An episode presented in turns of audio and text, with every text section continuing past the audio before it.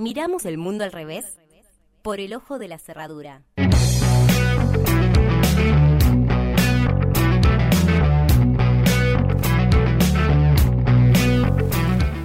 El viernes pasado vinieron a la ciudad los diputados y las diputadas nacionales de la Comisión de Recursos Naturales y Conservación del Ambiente Humano, así es el nombre entero de la comisión.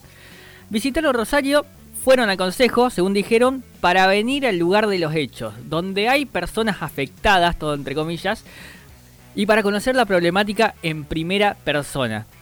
La idea, la resumía cada uno de los legisladores cuando hablaba así con la prensa, era impulsar el debate en torno a la posibilidad, claro, de aprobar una ley de humedales. Así lo expresó, por ejemplo, eh, sobre todo eh, el diputado del, oficialismo nacional, Leonardo Grosso, quien preside eh, precisamente la, comisión esa. En el contacto que tuvo con la prensa dijo que, que precisamente venían a Rosario para ah, lograr impulsar ese debate. Hoy, cinco días después, más allá de la obviedad del humo, también me crucé con un video que compartió la periodista Evelyn Arach, la movilera de Canal 5 de Telefe Rosario, donde se ve a un isleño totalmente rodeado de fuego. En el medio de las llamas hay un isleño tratando de salvar lo poco que tiene mientras se quema todo a su alrededor, la flora, la fauna, en fin, el humedal entero. ¿Qué tanto tenés que debatir frente a lo que estamos atravesando, vos podrías decir, ¿no? ¿Cuál es el tiempo que los diputados consideran prudente esperar para terminar de impulsar un proyecto que tiene incontables jornadas de impulso al debate, mientras un tipo tiene su hogar rodeado de fuego? Porque quienes lo tenían que cuidar no lo cuidaron y quienes tienen que dejar de esperar, esperaron.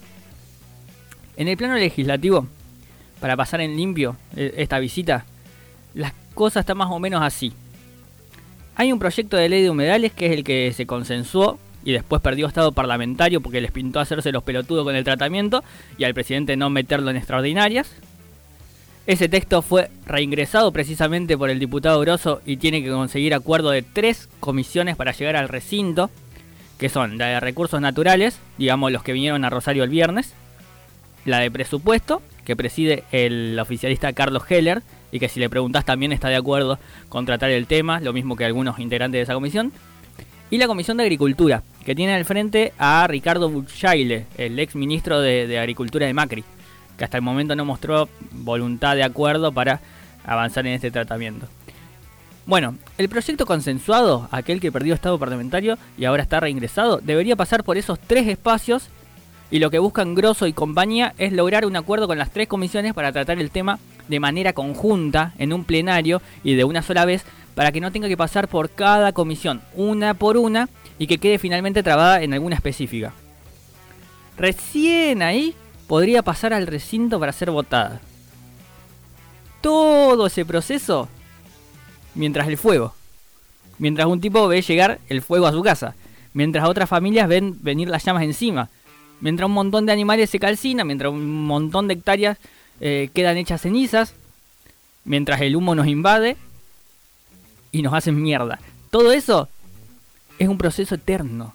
Ahora, quiero hacer foco en una especie de, sincericidio de, otra integrante de la Comisión de Recursos Naturales, Graciela Camaño, que vino a Rosario con Grosso y que cuando una colega le planteó, bueno, todo muy lindo esta visita, pero los gobiernos no paran de pasarse la pelota y quedamos los ciudadanos en el medio, agarró Camaño y ladeada por, por Grosso en ese contacto con la prensa en el Consejo, dijo lo siguiente. El tema ambiental, debo decirle, es responsabilidad de los gobiernos provinciales. Eso lo dice el artículo 128 de la Constitución. Nosotros nacionalmente lo que hacemos son presupuestos mínimos, políticas nacionales. Es más, la provincia de Misiones tiene una ley de humedales. Es la provincia que se ha anticipado a todas las otras provincias e incluso a la nación. Lo que nosotros pretendemos es hacer una ley de presupuestos mínimos de humedales, como lo dispone la Constitución en el artículo 41, que dé una, una, señal clara respecto a que cada provincia tiene que actuar en la protección de los humedales. Clarísimo, joya, joya. ¿A qué vinieron entonces, no? Le bajó totalmente el precio a, la ley de humedales, la redujo a una señal clara a los gobiernos provinciales y le pasó precisamente la bocha a los ejecutivos provinciales. ¿Qué urgencia pueden tener los legisladores en aprobar un proyecto así si lo consideran solamente una manera de dar una señal clara y no una política concreta? Ahora bien, hay un punto un punto a atender, sí, tiene que haber una ley de humedales, ya, ya, urgente, eso lo sabemos, tiene que haber una ley de humedales ya, lo antes posible. Pero eso no significa, y no cualquier ley de humedales, la ley, que se consensuó, que, que, se impulsó y que eh, están en mayor tratamiento, digamos. Tiene que haber una ley de humedales.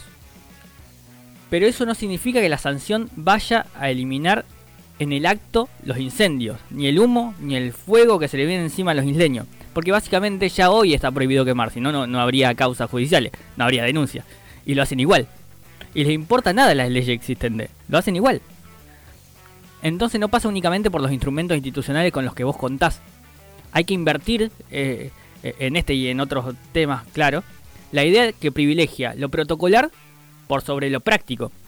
Así como también esos funcionarios y miembros del Poder Ejecutivo que agarraban ayer y, y no paraban de tuitear para que esto cambie, tienen que dejar de privilegiar, primero, su imagen pública por sobre el bienestar general.